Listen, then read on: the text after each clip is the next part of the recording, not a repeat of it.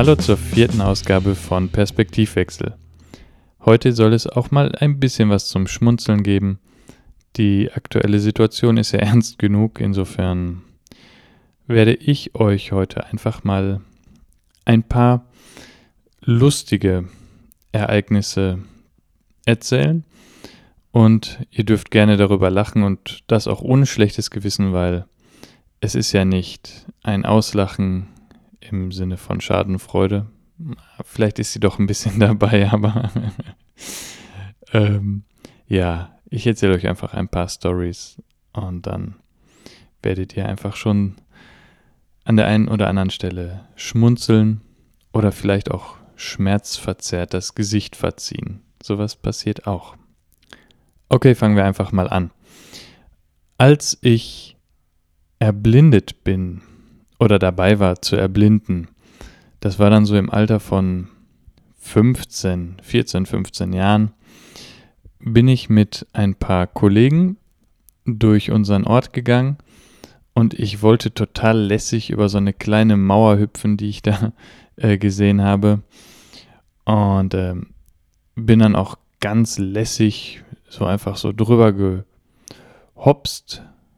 Und was ich in dem Moment noch gar nicht wusste, war, dass die kleine Mauer das obere Ende einer Tiefgarageneinfahrt war und ich dann mal eben, ja, eiskalt darunter geknallt bin. Und äh, im Nachhinein kann ich drüber lachen. Es war, ich habe mir aber auch nicht ernsthaft irgendwie wehgetan. Insofern, äh, ja, es muss von außen sehr witzig ausgesehen haben, so, hey, schwupp und weg. genau. Ähm, dann natürlich immer wieder lustig, Begegnungen mit anderen Menschen, auch wenn man selber der andere Mensch ist. Und zwar ist es so gewesen, dass ich mit einer Kollegin von mir, die damals im Studentenwerk mit mir gearbeitet hatte, in der Innenstadt von Hannover war und ich wollte mir eine Weste kaufen. Und im Laden, äh, es war einer der größeren Sportgeschäfte, sind wir durch die Abteilung mit den Westen und Jacken gegangen. Und irgendwann bin ich irgendwo gegengestoßen und meine sehr, sehr, sehr schwachen, nur noch Schemen wahrnehmenden Augen haben mir gesagt, da vorne steht jemand, den du angerempelt hast. Und ich habe mich in wirklich dem höflichsten Ton entschuldigt und war schockiert, als niemand mir geantwortet hatte. Und es gab nur noch ein wirklich gellendes Gelächter von meiner Kollegin, die einfach nur sagte, ey, du stehst vorm Spiegel. Naja, aber auch zu mir selber bin ich halt höflich, ne? da mache ich auch keine Ausnahme. Liebe deinen Nächsten wie dich selbst. Ne? Und wenn ich mir selber so respektvoll gegenüber trete, kann es ja nicht falsch sein. Genau. Ähm, etwas weiter in der Zeit gab es den Fall, dass ich auf dem blinden Leitstreifen, das sind diese weißen Rillenplatten, die ja dann auch meistens in so Noppenplatten enden, äh, stand ich auf so einem Noppenplattenfeld und es kam ein Mann zu mir und sagte, kann ich Ihnen helfen? Und ich sagte so, nee, ich äh, warte auf einen schwarzen Wagen.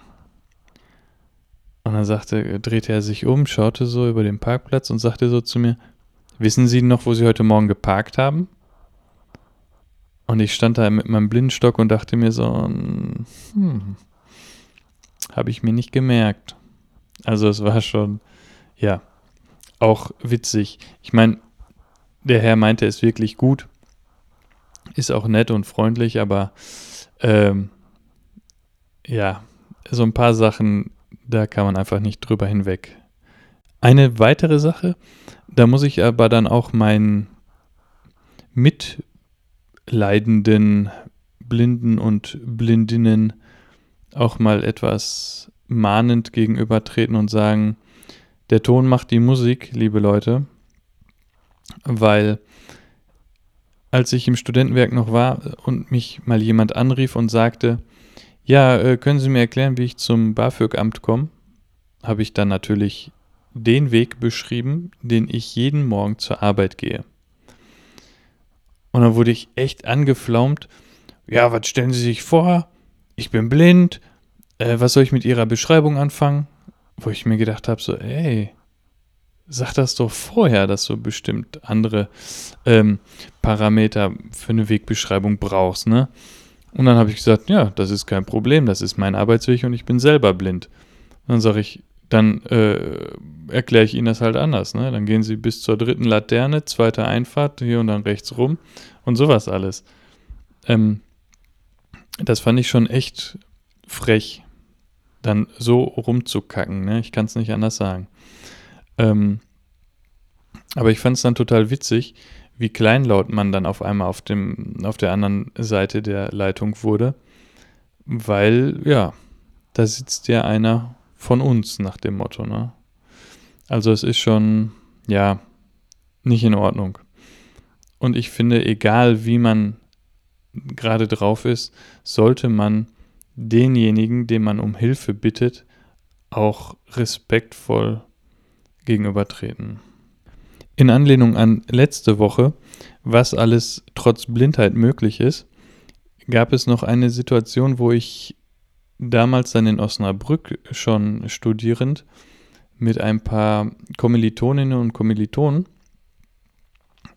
im ja zum Semesterabschluss mit einem unserer Profs dann in die Kneipe gegangen äh, sind und äh, da hatten einige halt die Idee, ach komm, lass uns doch Billard spielen. Und dann haben, haben wir halt angefangen, quasi Billard zu spielen. Und dann hieß es ja, hey, komm, spielst du mit? Und dann sagte ich so, ja, klar. Dann so, ja, warte, wir geben dir einen Kö. Und dann habe ich meinen Stock aufgeklappt und sagte so, nö, ich habe meinen eigenen mit. Und dann habe ich mit meinem Blindenstock quasi einfach als Kö ähm, dann mitgespielt und das war ein sehr unterhaltsamer Abend.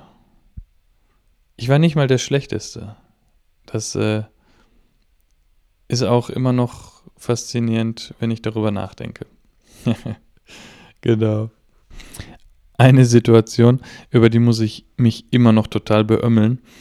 Das war nach einem Auftritt in Hamburg, als ich wieder auf dem Weg nach Hause war, äh, im Zug. Und eine sehr gute Freundin von mir die mich dorthin begleitet hatte, saß mit in dem Zug und ich hatte ihr eine WhatsApp-Nachricht geschrieben, weil ich wissen wollte, ob sie noch einen Platz gefunden hat. Und dann schrieb sie zurück, ja, habe ich, ne? Und dann dachte ich mir, oh, super, ne? Und dann haben wir noch so ein bisschen hin und her geschrieben. Und äh, dann kam auf einmal von ihr, ich habe noch Butterkekse. Möchtest du einen? Und dann schrieb ich so, wieso, wo sitzt du denn? Und dann hat sie mir an den Arm getippt, weil sie mir genau gegenüber saß. Und ich mir nur dachte, warum schreibst du mir denn dann, wenn ich äh, dich an. Klar, ich habe als erster geschrieben, aber da hätte sie ja mit mir sprechen können, äh, nach dem Motto: Ja, äh, danke für deine Nachricht, aber ich sitze dir gegenüber, ne? Also absolut funny, ey. Das ist äh, schöner. Das ist wirklich auch eine ganz, ganz tolle Erinnerung. Und eine Situation, da war ich noch in der Hauptschule ähm, da waren so Erlebnispädagogen bei uns in der Klasse. Und es ging darum, dass wir mit verbundenen Augen etwas machen mussten. Als Gruppe. Und einer aus meiner Klasse sagte, ey, dann können wir ja zur Abwechslung uns mal an Daniel hängen, an unseren Maulwurf. Weil ich ja dann im Vorteil war. Und das fanden die Pädagogen dann sehr interessant, dass ich so in der Gruppe dann auch eine ja, führende Rolle einnehmen konnte, musste oder durfte. Ne? Das war schon, ja, war echt abgefahren. Und auch nach einem Auftritt war es mal so, dass eine Mitmusikerin zu mir sagte, äh, du Daniel, ist das da vorne dein Notenständer? Und ich einfach nur sagte, Notenständer? Weil ich damit eigentlich sagen wollte, ich habe keinen Notenständer, ich habe gar keinen Notenständer und ich brauche auch gar keinen Notenständer. Und sie dann, ach ja, du siehst den ja gar nicht. warte, ich hol den mal, dann kannst du ihn dir anfühlen und sagen, ob das deiner ist.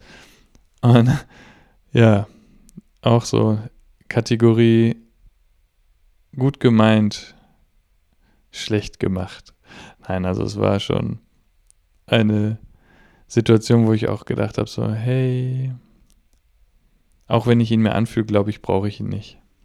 Ja, bei einigen Situationen, die auch sehr witzig sind, wird mir häufig dann so etwas gesagt wie, ach, du bist blind, das sieht man dir gar nicht an. Wo ich mich immer wieder frage, wie sieht man denn bitte aus, wenn man blind ist? Also, das ist ein Aufruf an euch.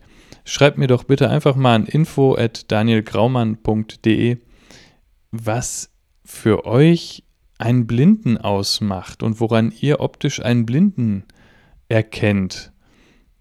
Oder auch in einem Gespräch erwartet, wie ein Blinder aussieht. Das ist äh, irgendwie strange für mich selber, weil ich ja aus der Position des Blinden quasi äh, die ganze Sache betrachte.